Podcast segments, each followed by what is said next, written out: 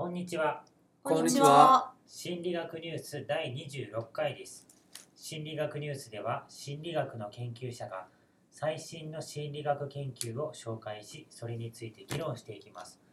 配信内容には配信者の解釈が入っていますのでご了承ください。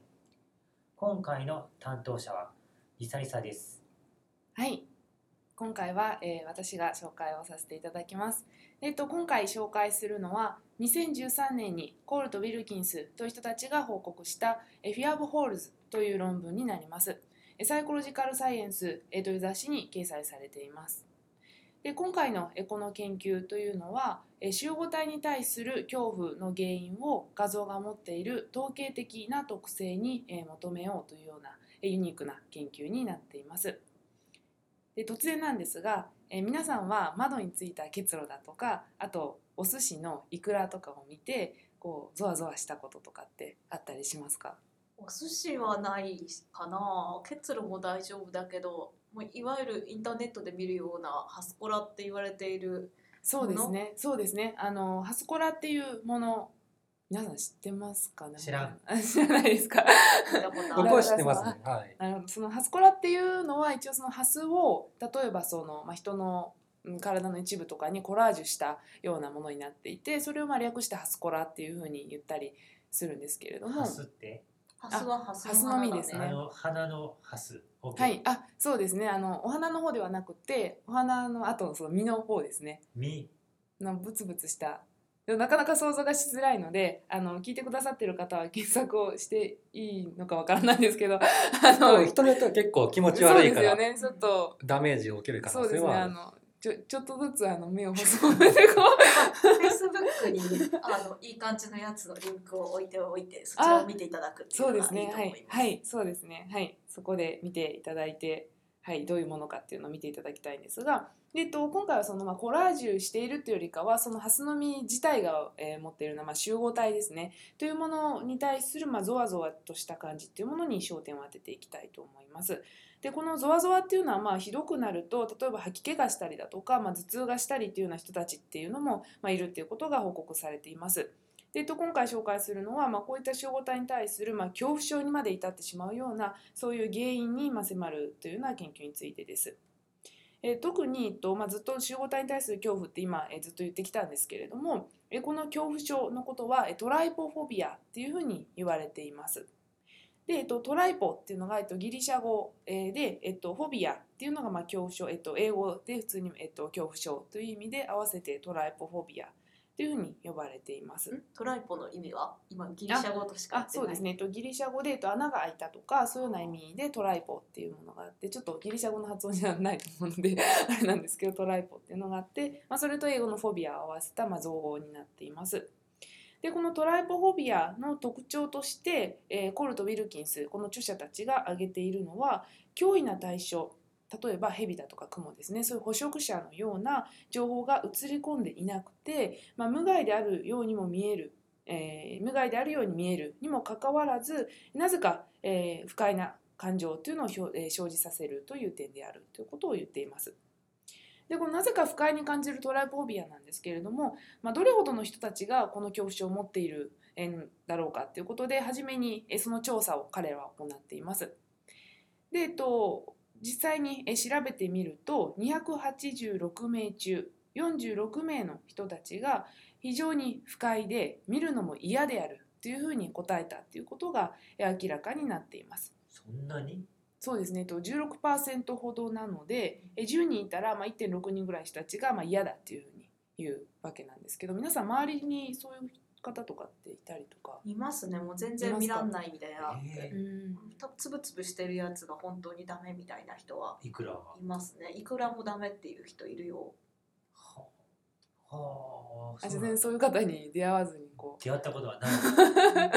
なるほど。え見てでしょ？だっていくら食べて、うん。うん。これはちょっとつぶつぶしてるから嫌だはいじゃなくて、そうですね。見て、はい、そうですて。そうですそうですそうです。会ったことない。意外とまあでもいるんだよねそうですね、私の周りにも結構いらっしゃる印象があります。はいそうですね。はでまああと、まあ、そういうふうに、まあ、周りにもあもしかしたらまあ多い方も少ない方もいるかもしれないんですけれどもじゃあこの原因って一体何なんだろうっていうふうに思われるかと思います。で早速その話の、えーまあ、本題に移りたいと思います。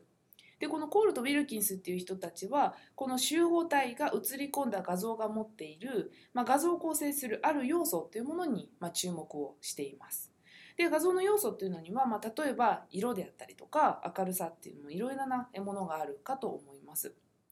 でその中で今回の論文に最も関係しているのは、えー空間周波数と呼ばれるものです。で空間周波数っていうのは、まあ、1枚の写真があったとしてその写真の単位長さあたり、えっとまあ、例えば1センチあたりにどのような周期的な波がどれほど含まれているのかっていうことを示すものです。でちょっと考えにくいかもしれないんですけれども、まあ、あの私たちの身の回りにある全ての画像っていうのはさまざまな周期を持った波の足し合わせによって私たちにある特定の見栄を提供しています。例えばその波長の長いような波ほど写真に写り込んでいる大まかな構造を表現する、役割というようなものを担っていて波長の短い波ほど写真に写り込んでいる細かい構造のようなものを表現する役割を担っています。まあえっと、日常生活で考えるとえ例えば、えっと、カメラで写真を撮るっていうことを考えていただくと分かりやすいかと思います。え写真を撮っていてなんかちょっと、まあ、今携帯とかなのであのちゃんとピントが合うかもしれないんですけどピンボケしたりとかっていうことがあるかと思います。でこういう時ってぼやけていて、まあ、何が写ってるのかよく分かんないっていう感じになると思うんですけれどもこの時その写真には波長の大きな波はたくさんま含まれているんですけれども波長の短い波まあすなわちまあ細かな情報を表現する情報っていうのがまあ失われてしまっている状態なんですね。なので、えーまあぼんやりした画像になってしまうこと、えがあるわけです。でこのことからも分かるように、え私たちが普段見ている、まあ、ピンボケしていないような、まあ、普通の写真には長い波だったりとか、え短い波で表現されるさまざまな、まあ、周期を持った波っていうのがあってそこに何があるのかっていうのを分かるようにさせているというわけです。はい大丈夫ですかね。はいでえっとまあえっと、一般的に、まあ、画像がえどのような波をどの程度持っているのかっていうことを分析する手法があります。でその手法を用いるとある、えールールっていうのがあるということが、えーこれまでの研究で分かっています。でそのルールっていうのは波長の長い波の量っていうのは1枚の画像にはたくさん含まれているんですが波長の短い波の量は少ないっていうような線形関係のような、えー関係性っていうのがあるというルールです。そういうルールによって、まあ、画像っていうのが構成されているということです。で、と、長くなったんですが著者た著者たちはえこのルールえというのに焦点を当ててこのルールを破った画像を見るともしかすると不快な感情が引き起こされるのではないかと考えたわけです。で、えっと、このえルール、えということを破ったえ画像というのが、まあ、イコールトライポフォビアを引き起こす画像なんじゃないかということでえ彼らは、まあ、同じ手法で、まあ、トライポフォビアえを引き起こすような画像をたくさんえ集めてきてえそれと、まあ、一般的な普段目にするような画像が持っている画像の要素っていうのを分析しました。で、えっと、それを分析してみるとえ集合体の画像の、えルールっていうのは私たちが普段目にするえ一般的な画像のルールとえルールとは少し異なっているということが、えー分かりました。で目で見てこの画像はルール破ってるだとか、えーそうじゃないだとかそういうことは分からないんですけれども、えーでも、えー画像の持っているこの一般的なルールっていうのを破っていると不快な感情を制御させることになるのかもしれないという可能性が、えーここまでで示されました。えーじゃあ、えーなぜこの、えー空間周波数のルールから逸脱している状態が嫌な感じを引き起こさせるのかということが次、えー問題になってきます。でえっと、著者たちはその原因として毒を持った生き物に焦点を当てています。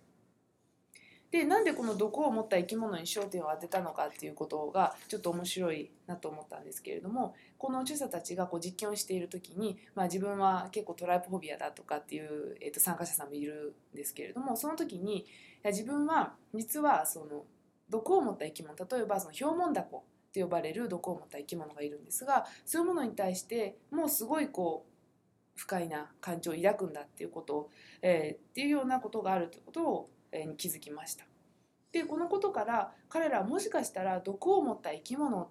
もそういうようなルールを破ったような何か画像の特徴を持っていて、えーそれっていうのがトライポフォビアと非常に類似しているためにそういった集合体の画像に対しても不快な感情を抱くんじゃないか、えーということを考えました。で実際に彼らは毒性生物と非毒性生物の画像っていうのを、えー同様に画像分析を行いました。でそうすると、えー毒を持った生物の画像が持っている、えー空間手話数の、まあ、あるルール、えーというのはトラポービアの画像のように一般的な画像から逸脱したようなルールで画像が構成されているという可能性が示されました。えすなわち、えっと、このルールからの逸脱っていうのが毒性生物が持つ特徴であるというふうに私たちが、え潜在的に処理をしていてでそれがネガティブな感情を喚起させてえトライポービアという恐怖症として現れるのではないかということを彼らは、えー考えた、えーというようなえー研究になっています。そこの,、はいあの毒を持った生き物ってクモとかのことですよね。そうですねはいそうすると例えばその毒を持ってるクモと毒を持ってないクモとで比較とかはしてるんですか？えっと、この毒性生物についてなんですけれども彼らは、えっとまあ、今クモっていうふうに言ったんですけどクモだけを集めてきたわけではなくって例えばクモとか、えータコとかヘビだとかあと貝とかもあったんですけどそういうようなものを集めてきてで同じ、えっとじゃあジャンルじゃないですね同じ種類の生き物たちっていうのを集めてきて、えっとタコで毒を持ってるのとタコで毒を持ってないのっていうふうにしてちゃんとその同じ種類で分けてやっています。なので大丈夫です。はい。そうですね。はい。いや文ちゃんが今私の隣でさ自分のパソコンを使って、はいハスコラとかすごい 一生懸命見てるんですけどどんな感想ですか、キモいね。うん、気持ち悪あいキモいね。気持ちこ悪いですか？れ、なんだろう。その、聞いてる方、簡単には見ない方がいいと思います。そうですよね。そうだと思います。そんな別になんともないかなと思ったんだけども、これ、人の体とかにくっつけられると、キモいね、だいぶ。そうですね。やっぱりそのハスオコあのハスンコラって呼ばれるものとあのトライポフォビアって呼ばれるものっていうのはまたなんかちょっと気持ち悪いちょっと違う気持ち悪さがあるんじゃないかなっていうのはありますね。はい。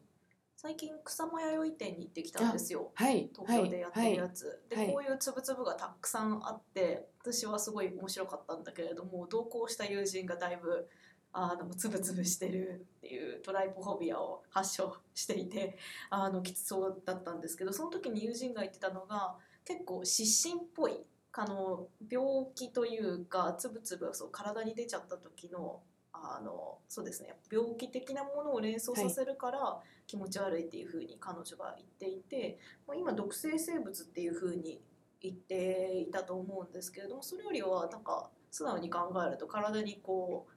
つぶつぶしたじましみたいなのが出ちゃったみたいなのに結構似てると思うんですがそういう側面からとかっていうようなアイディアはないんですかね？そうですね。確かにあのおっしゃる通りでやっぱりそういう何かその皮膚に何かあるような湿疹だとか、例えばまああの病原菌だとかそういうようなまあ嫌悪的な言ったらえっと対象みたいなものと関連してるんじゃないかっていう話っていうのもあります。でえっと、この論文の中では紹介されていなかったんですが、えっと、この頃出た、えっと、他の論文でその嫌悪っていうものとどれだけまあ類似した、えっと、恐怖症なのかっていうことを調べていてやっぱりトライポービアっていうのはそういう嫌悪うんとまあ非常にまああの関連があるんじゃないかっていうことが示されていたのででそれを考えるとそのおっしゃってたような失神とかそういうものとも関連があるんじゃないかなっていうのはありますね。なんかその毒を持ってる生き物が見た目的にこう気持ち悪いっていうのは多分その進化的にそうなってると思うんですよ。例えば昆虫とかってその自分が毒を持ってるってことをその捕食者鳥とかに分からせるためにわざと自分の体をこう目立つような色にすることによって自分は毒を持っている種であるというふうにシグナリングをしてで、まあ、鳥に食べられないようにするっていうことをしてるから、まあ、そういう点でその毒を持ってる生き物っていうのがそういう気持ち悪いっていうか、まあ、目立つって言った方が多分いいのかもしれないですけどそういうこう見た目になってるっていうのは多分かなりこう合理的な話だとは思いますね。そうですねあの心理学の論文じゃないんですけどこの頃その昆虫学みたいな ところの論文をちょっと読んだんですけどその蝶々の羽ってなんか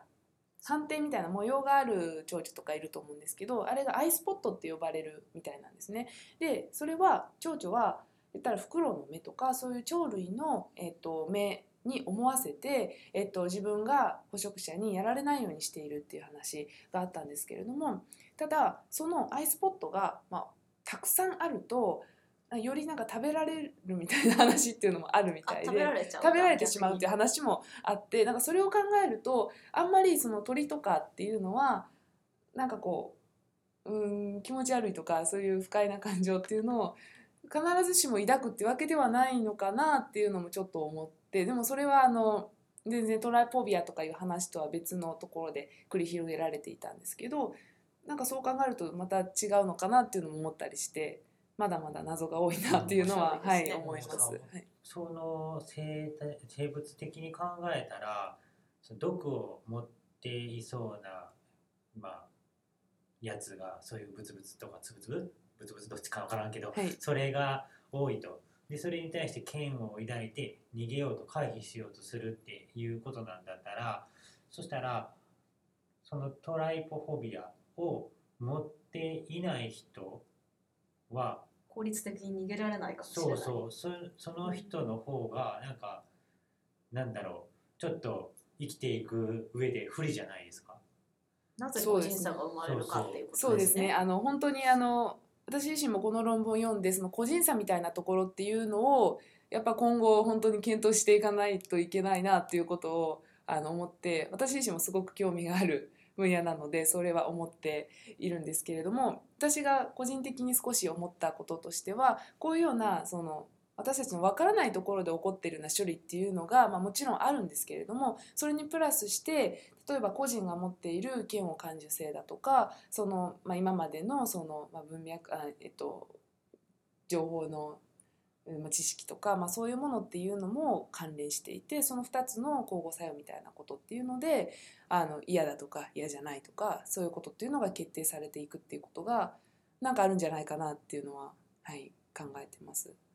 トライポフォビアを持ってる人がじゃあ同じように毒性生物だとかに対するフォビアを同じように持っているのかその程度が関係しているのかとかっていうところも気になりますね。まあ、だからあらゆる方面に対するフォビアっていうのを持ちがちなのかそれともトライポフォビアだけがなんか強くって他とは関連してないのかとかっていうのも私は気になった気になります。そうですね。そうだね、はいあとはその環境とか例えばアフアフリカかな？わかんないけどそういう毒の生物が多いところのそうですね。に住んでる人の方が、まあ、それにより敏感にならないといけないからさ、うん。そのフォビアをより持っていたりするのかとかあとはまあ昔と比べて今の方が減っているとかねその日本とかでもどんどんこう都市化が進んでそういう毒の生物がその辺の街を歩いてるわけではないからそういうのもいらんからってこうなくなっていってる可能性もあるのかなっていうのもありなんかいろいろとねこう興味がつきませんね。はい、そうですね。はい、確かに。はい。ということで、そうですね。あの、まあ、あの、物体を認識するまでの時間っていうのは結構遅いっていうふうなことも言われたりもしているので、まあ、危険生物に共通した特徴っていうのを、まあ、意識し得ない段階で素早く処理するっていうことが重要なんじゃないかっていうことで、集合体を見て嫌だと感じる背景には、まあ、こうした目に見えない画像の持つルールから逸脱っていうのが関係しているのではないかということを示した論文でした。はい、そんなところかな。では、えー心理学ニュースなんですが、Facebook のページを持っております。Facebook で心理学ニュースと検索してみてください。質問やコメントなどがある方は、Facebook のページからお願いします。心理学ニュースの配信に参加したいという方も Facebook のページからご連絡ください。次回の担当はダーさんです。はい、えー、と次回は効果的な誤り方っていうことに関して話そうと思います。ごめんってやつ。そうです、ごめんです。わかりました。楽しみですね。はい。では、今回はここまで。ありがとうございました。ありがとうございました。